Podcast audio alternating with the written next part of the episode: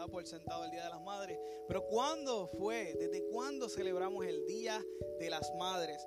Y, se remonta al 1900 tanto, 1908 para allá. Eh, una tal Ana, eh, Ana Juris, Jarvis, Jarvis, siempre se me olvida el apellido, lo, practiqué mil veces. Eh, Ana, Ana Jarvis, ella, ella era hija de Ana María Jarvis y ella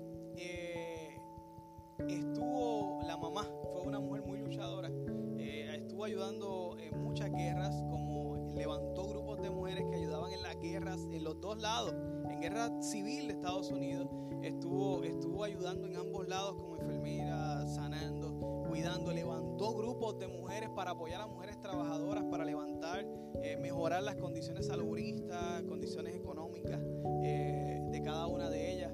Eh, y cuando ella muere, su hija, Ana Jarvis, decide celebrar su memoria decide celebrar su memoria y empezó a hacer grupos eh, para, celebrar el día y conmemorar el Día de las Madres. Eventualmente, eh, esto llegó al presidente de los Estados Unidos y en el 1914, el 8 de mayo, o sea, eh, el, día de ayer, hoy es 9, el día de ayer, 8 de mayo, decidieron en el 1914 celebrar el segundo domingo de mayo como el día para celebrar las madres.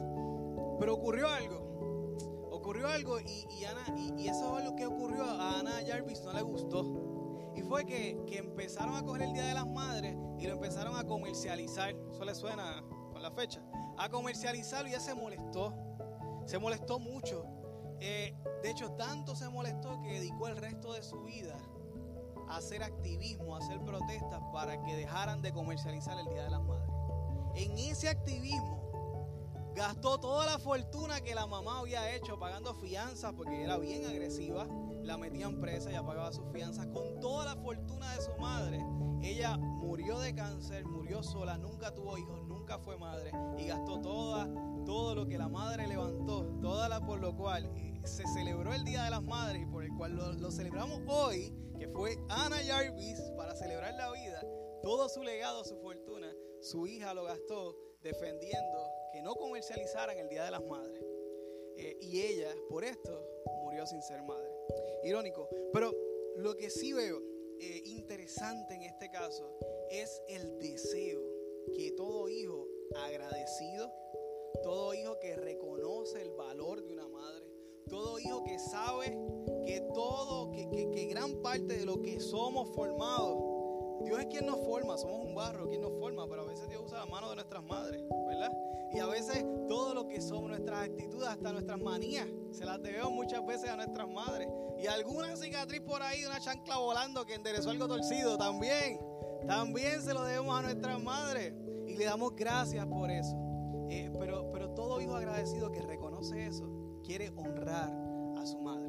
Busca la forma de honrar a su madre. Y esa es la historia de Ana, de Ana Jarvis. Eh,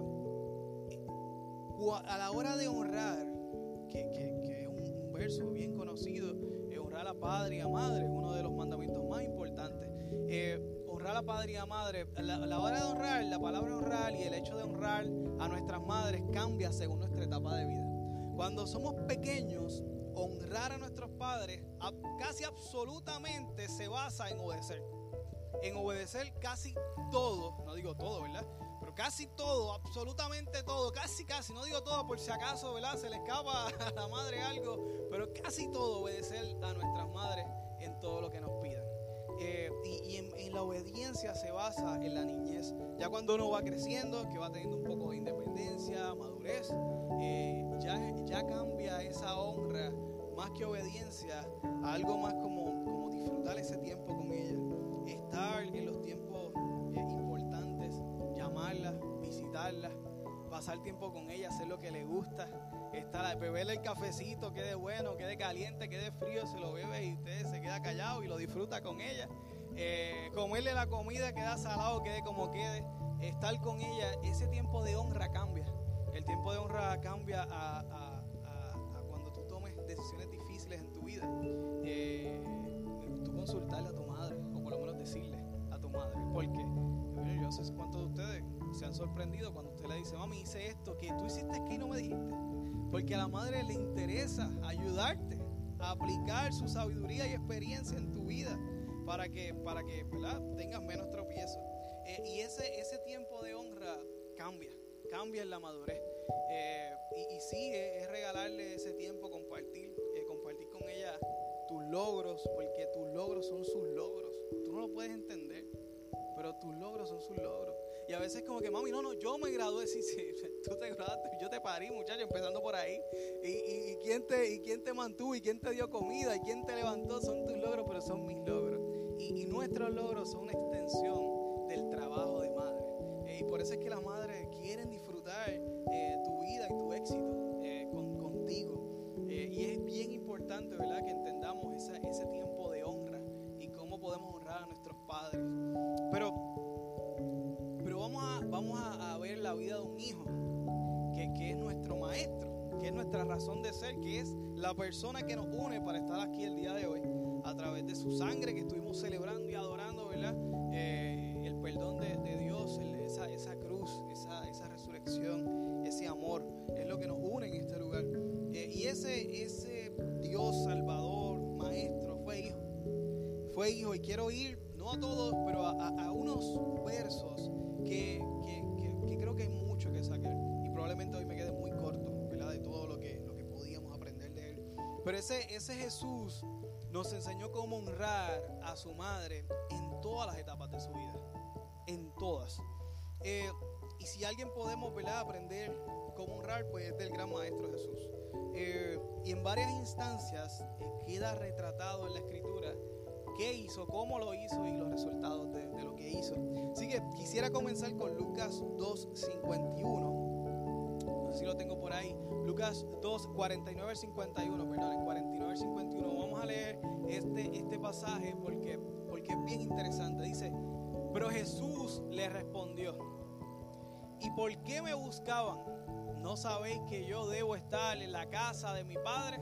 Ellos no entendieron lo que quiso decir, o sea, los padres no entendieron lo que quiso decir. Entonces Jesús volvió con sus padres a Nazaret y los obedecía en todo. Su madre pensaba mucho en todo lo que había pasado. Eh, Jesús, esto, esta historia de Jesús es de las pocas, si no la única, de su infancia como niño. Eh, tenemos el nacimiento de Jesús, tenemos eh, El, embarazo, el parto, eh, que, lo detallamos y estuvimos hablando de eso ¿verdad? en Navidad Oscura Navidad. Y, pero de la vida de la infancia de Jesús, esto es poco lo que tenemos. y esto, esto nos lo cuenta Lucas. Lucas es el Evangelio de Lucas, de los cuatro Evangelios, Lucas, el Evangelio de Lucas sale tercero, ¿verdad? En, en tercera posición en el Nuevo Testamento. él es un médico que él fue y él recopiló la historia de lo que ocurrió con Jesús y de lo que ocurrió en la iglesia luego de, la resurrección de Jesús. Él investiga, él entrevista, él fue y verificó los hechos, lo dice, así comienza su libro, oh Teófilo, te escribo esto para que sepas, y él, él escribe para, para dejar claro Lo, que, lo que ocurrió. En esas investigaciones, mucha, mucha, mucha probabilidad, él entrevistó a María. ¿Por qué? María probablemente lo que tenía cuando Jesús murió eran unos 50, 55 años. Se dice que María tenía, algunos dicen 13, algunos dicen 16, 18. Ponle, Jesús murió a los 33, suma y multiplica. Más o menos de entre 50 años por ahí tenía María. Joven. Y si, le preguntas a mami, una nena. Una nena era María. Eh, y allí, y, yo me imagino a Lucas sentado con, María, la madre de Jesús. Y, fue María empezó a contarle la historia. Esta historia, eh, ¿verdad? Vemos prácticamente el final de la historia, pero realmente esa historia eh, no debió ser muy, como madre, muy fácil contarla. Porque fue un despiste bien brutal fue el despiste y el susto de la vaca, como diría mi mamá. Porque, ¿qué pasó ahí? Ahí ocurre que ellos iban para una fiesta, se iban para otro lugar y se tardaban un día caminando. Ocurre que, que, las mujeres caminaban más lento que los hombres, los hombres se iban, iban primero, o por lo menos así dice, ¿verdad? Dicen los historiadores. Eh, José se va primero, María se va después. Y ellos pensaban que Jesús estaba por ahí entre medio con las personas porque Jesús era bien amado por toda la comunidad. Y ellos pensaban que estaba por ahí. Como a mí a veces que, que no, ¿dónde está Emma? ¿Quién está por ahí con Naida? Y yo, mira, ahí está con Naida. ¿Verdad? Algo así, pero imagínense en una comunidad, ¿no? Eh, y, de momento ellos cuando llegan al otro lugar se dan cuenta que Jesús no estaba. Y viran. Y en lo que viran, eh, eh, ocurrió más o menos en todo este revuelo tres días. Tres días, el chamaquito perdido. O sea, a mí se me perdió Emma una vez. por 30 segundos, ya sé, está aquí mismo, que no sabía dónde estaba y había, había subido la mitad de las escaleras. A mí se, mira, es, difícil. Imagínense tres días, tres días. Definitivamente fue un evento traumático. Pues está María, está Lucas sentado y María le está contando a Lucas y le dice, mira, ocurrió esto una vez, pasó esto, nos fuimos, llegamos. Y cuando llegué, eh, lo encontramos sentado hablando en la ley. Y yo con el corazón en la boca le digo al muchachito, mira, pero ¿qué, tú no, ¿qué es esto que tú nos has hecho? Dice la reina Valera, ¿verdad? Sí, ¿qué, ¿qué es esto que nos has hecho? Y él le contesta, es que no saben por qué me buscan.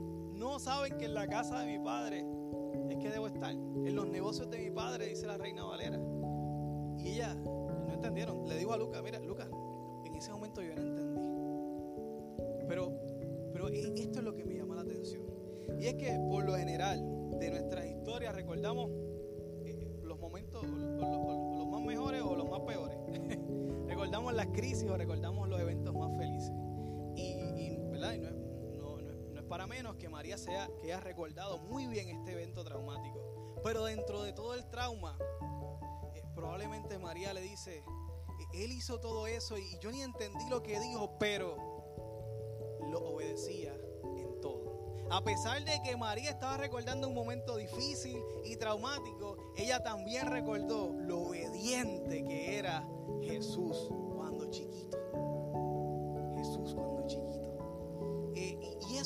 lo que me llama muchísimo la atención. Era obediente en todo. Eh, y, María, en, este, en este relato, eh, ¿verdad? Con, Lucas también le dice, eh, estaba en la parte de atrás, no te preocupes, yo lo busco, yo lo busco acá. Dice, y su madre pensaba mucho en esto.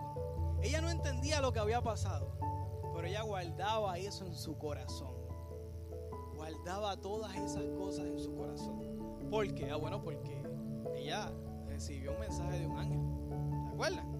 Un ángel la visitó y le dijo, tú tendrás el Hijo de Dios. Y ella sabe eso, lo recordamos en Navidad. Ella sabe quién era su hijo. Pero, pero estaba como que, ok, pero ¿y cuándo es que se va a manifestar estas cosas? ¿Cuándo es que va a ser el hijo? Ella tiene que estar pensando en todo eso, porque le estoy criando, chévere. Pero ¿y cuándo es que, cuándo es que empieza a velar que él dijo que es el hijo de Dios? ¿Y cómo es esto? Y ella guardaba todas esas cosas en el corazón esperando ese momento. Eh, obediencia es lo que es lo, lo, que lo que yo veo de ese, de ese Jesús. Obediencia en todo, a pesar del susto de la vaca que le hizo pasar. Jesús a sus 30 años, eh, luego de haber pasado ese desierto 40 días,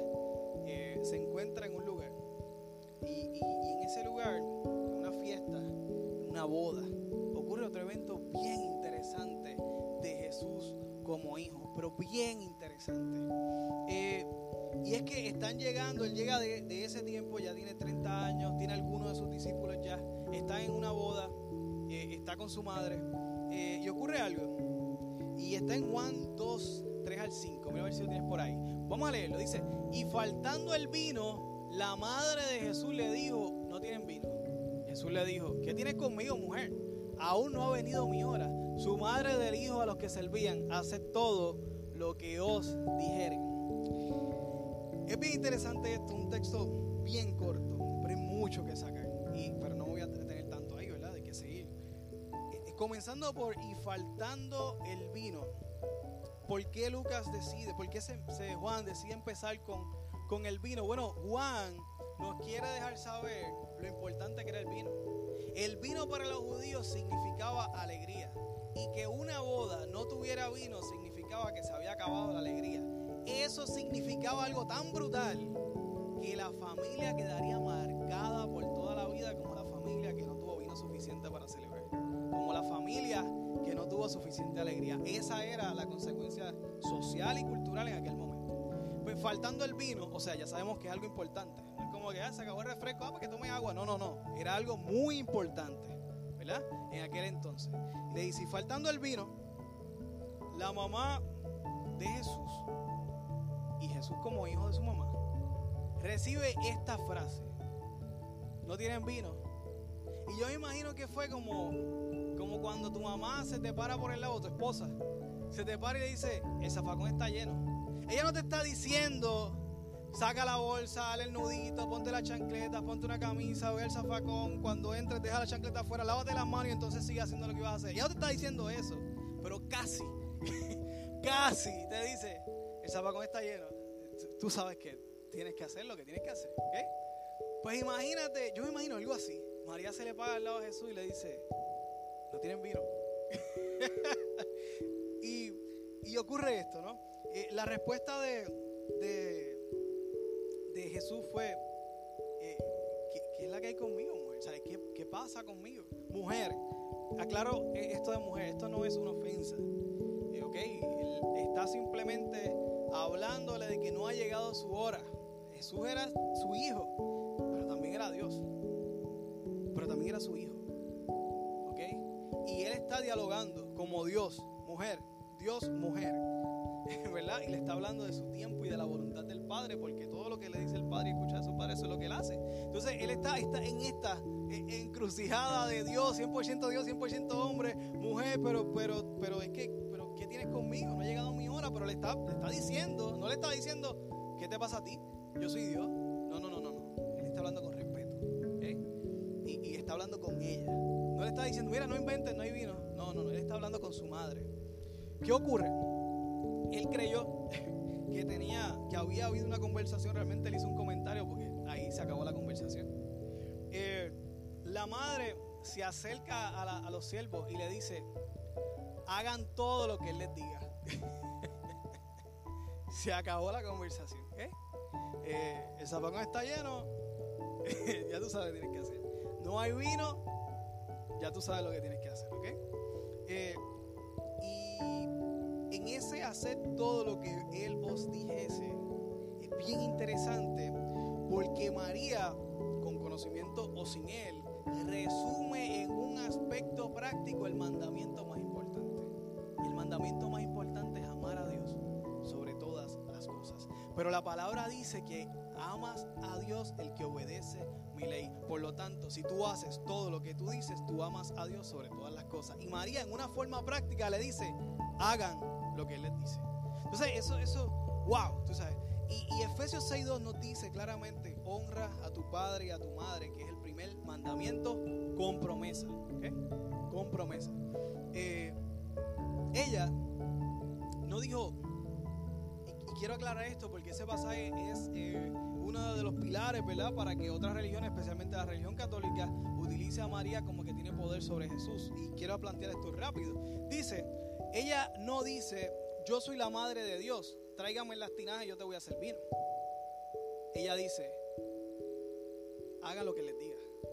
¿Ok? Él es el Dios. Él es el que tiene el poder. Haga lo que Él les diga.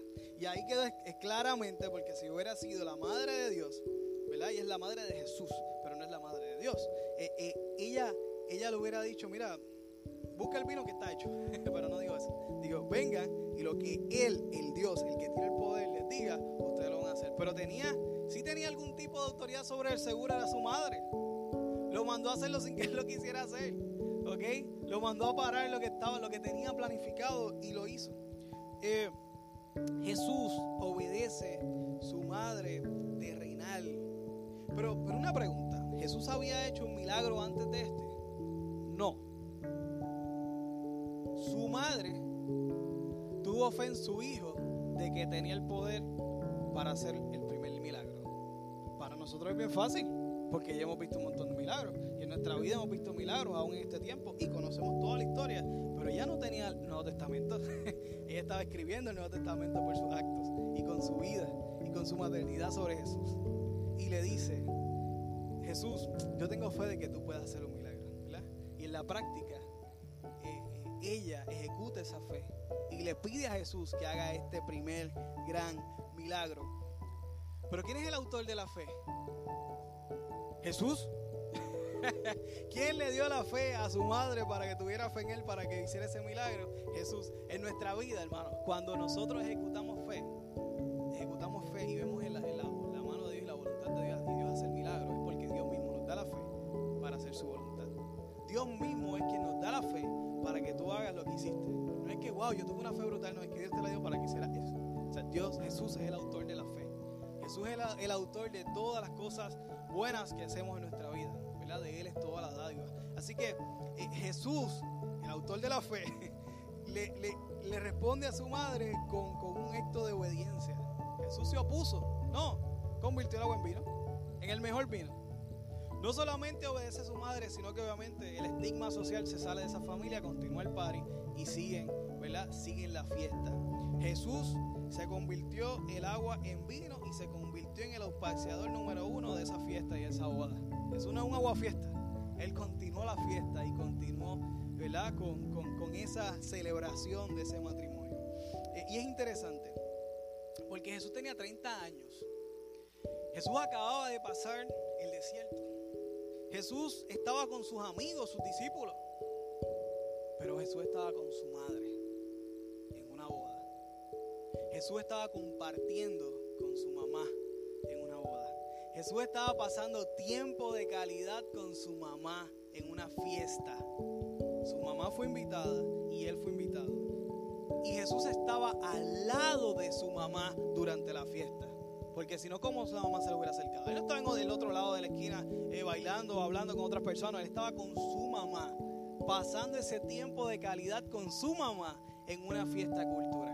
Eso nos deja ver una cualidad de hijo de Jesús, que le interesa tener tiempo con su madre. Y la escritura nos dice más, nos dice que él siempre en las fiestas bajaba a visitar su familia. Y aquí, de aquí en adelante, no se presenta José en ningún lado. José, José no está. Se dice que pudo haber muerto. Así que María estaba solita, estaba cuidada por Jesús. Perfecto, tenía cuidado de su madre. Eh, y los historiadores claramente dicen que probablemente José ya había, ya había fallecido, por lo tanto, eh, Jesús estaba haciendo este rol de hijo, eh, de acompañarla, de celebrar y de estar en tiempos felices con ella. a Jesús definitivamente le importaba que su madre estuviera bien, que la pasara bien, pero que estuviera bien la, llevó a una boda, estuvo con ella en una boda, una vida que duraba días y días y bebían y la pasaban súper bien. Y Jesús estaba al ladito de su madre, no con sus amigos, no, estaba con su madre, pasando ese tiempo con ella. Sí le importaba que estuviera bien. Eh, tan bien, tan, tanto le importaba a Jesús que estuviera bien, que en las últimas siete palabras que Jesús dijo antes de morir, la tercera fue una palabra muy interesante.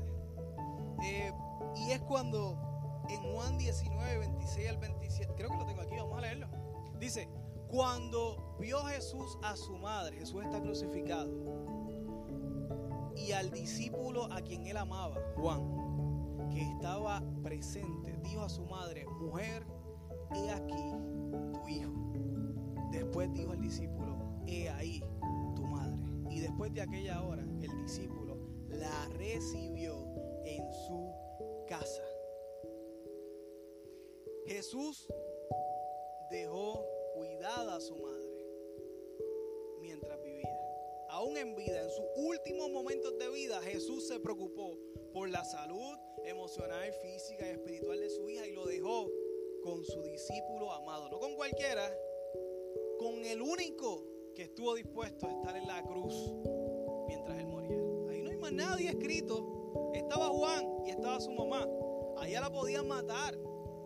¿Qué le dijeron a Pedro? Ah, tú eres de ellos. ¿Y qué dijo Pedro? No, no, yo no. Ellos sabían a lo que se estaban ateniendo. Ellos sabían que era peligroso estar allí. Pero a una madre se le murió un hijo. ¿Qué le importa a ella lo que le iba a pasar después? Ella quería estar en los últimos suspiros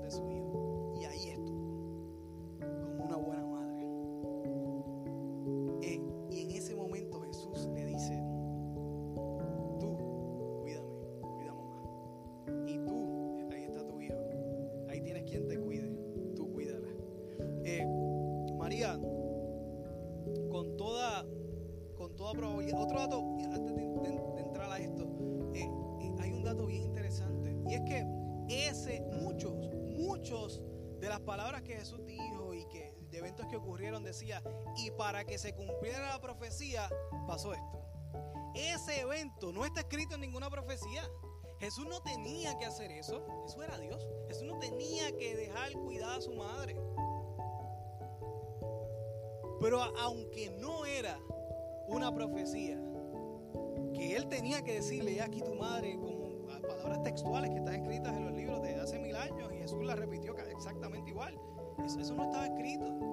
Pero él dejó un legado y nos dejó claramente en la práctica nuevamente que ese mandamiento con promesa, hasta él lo cumplió hasta su último tiempo y su último respiro.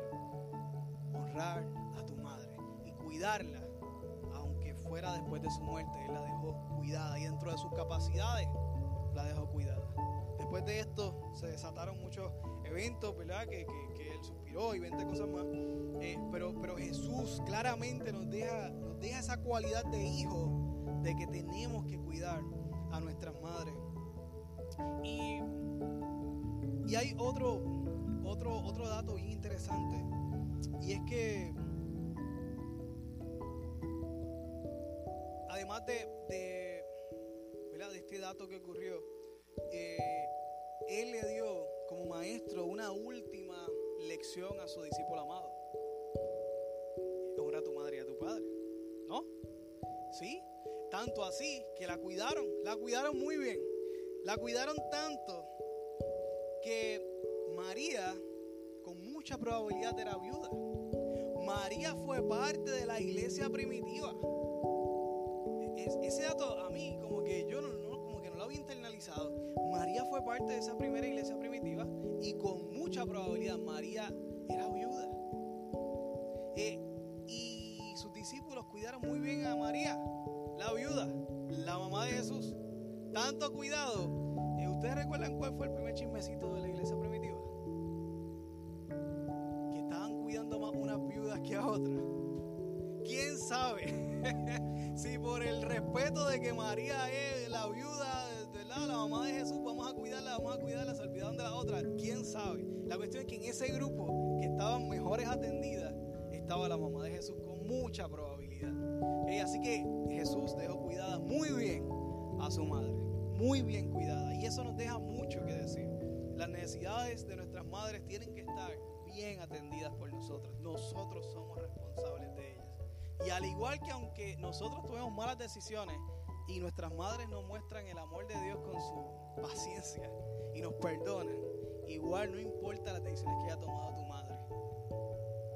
Nosotros debemos como hijos darle ese amor simplemente por habernos dado el regalo de la vida.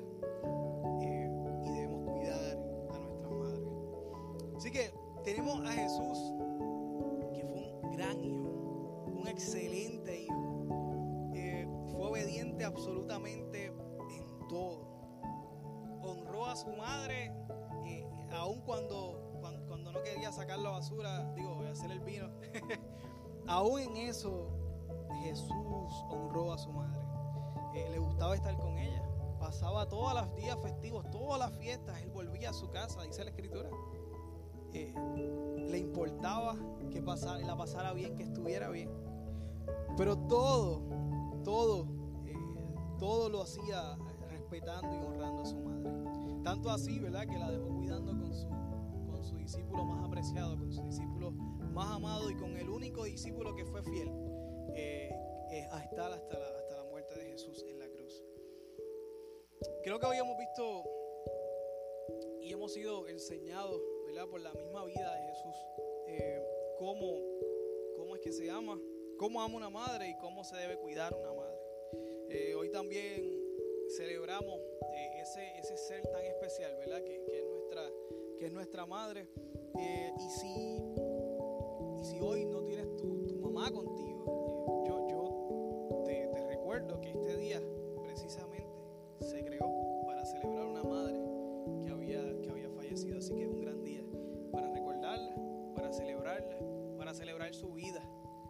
honrarla aún después de, de haber pasado este tiempo de vida. Eh, pero si tu madre aún vive, si tu madre aún vive, eh, yo, quiero, yo quiero lanzarte hoy otro reto más. La vez pasada lanzamos un reto. Eh, esta vez quiero lanzarte otro reto. Eh, y es que hay una frase bien emblemática, bien importante de Anna Harvey. ¿Se acuerdan que era Anna Harvey? La que creó el Día de las Madres que estamos celebrando hoy. De hecho, hace 107 años fue eso. Hoy celebramos el, Día de las Madres número 107.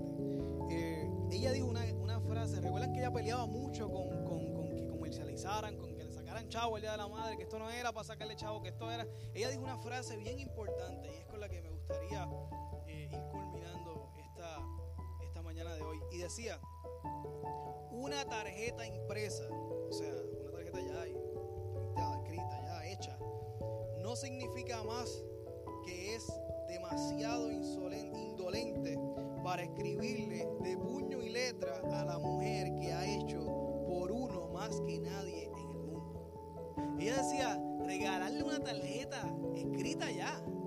Eso es, eh, Dios mío. Pero que no siente esa persona. Cuán difícil es una escribirle un lápiz con tinta, una carta a tu madre, eh, con puño y letra, que es la mujer que más Eh, y a mí, y a mí me encantaría preguntarte, ¿hace cuánto no le escribes una carta puño y letra a esa mamá? ¿Hace cuánto no te sientas y le escribes? Eh, y si escribes feo, no importa, porque tú escribes lento. Y si tu mamá logra entenderlo, va a ser más de bendición que el que escribe lindo. Créanme, se lo digo por experiencia. Hoy, hoy yo fui tocado y fui reflexionado y hice esto. Eh, cogí un papel y antes de venir para acá dije, voy a escribirle a mami. Y ahí la tengo, voy para allá y se la voy a entregar. Eh, y, yo te reto hoy que, mira, si ya le compraste una postal, pues está bien. Si no, pues coge cualquier canto de papel. Créeme que a tu mami no le va a importar. no le va a importar. Coge cualquier pedazo de papel, aquí un sobre de una renta, lo que sea, y escríbele con tu puño y letra. Algo tan simple como, mami, felicidades, gracias,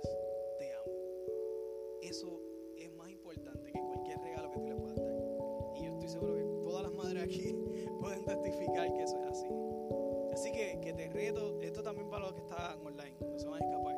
Te reto a que lo hagan. Saca un papel, eh, no tiene que ser ahora, puede ser después del culto. Y escríbele, escríbele ahí tus palabras, vacía tu corazón allí de agradecimiento y gratitud. Eh, y si no tienes nada que decir, dile gracias, gracias por la vida, porque eso te lo digo. Te pudo haber dado los, peores ratos de tu vida, qué sé yo, pudo decir la peor madre del mundo. Eh, pudo haber no tenido corazón de madre por, porque aunque en 0001% pasa, pasa. Y puede que no haya tenido un corazón maternal, no sé. Pero, pero por lo menos dile gracias por la vida, te amo.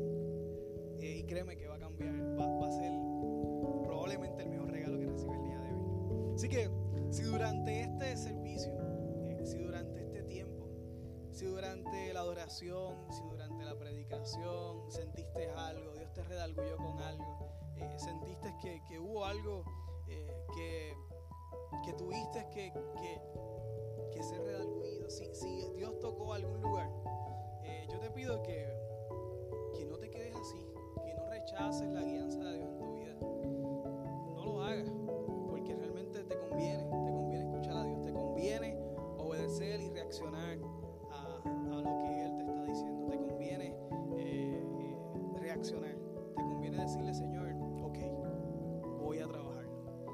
Tienes razón, obviamente tú eres Eh, tienes razón, voy a, voy a bregar con eso.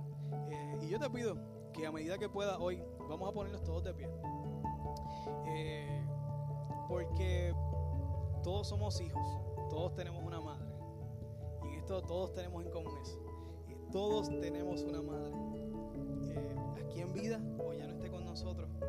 Pero Pero yo te pido solamente hoy, lo que hoy Dios ministró, eh, o lo que hoy Dios te habló. no sé, el Espíritu Santo pudo haberte dicho algo que yo ni dije aquí, pero te lo dijo a ti.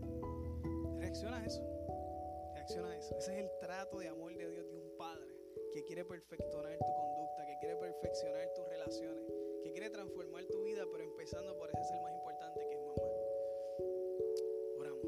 Padre, en el nombre de Jesús, venimos ante ti, Señor, nuevamente agradecidos por tu palabra, por tu ejemplo, Jesús, porque tú pasaste toda tribulación, toda tentación, dice tu escritura, y también pasaste por, por ser hijo, y nos dejaste establecidos en tu palabra, cómo amaste a María, cómo amaste a esa mujer terrenal, imperfecta, pero la protegiste, la cuidaste.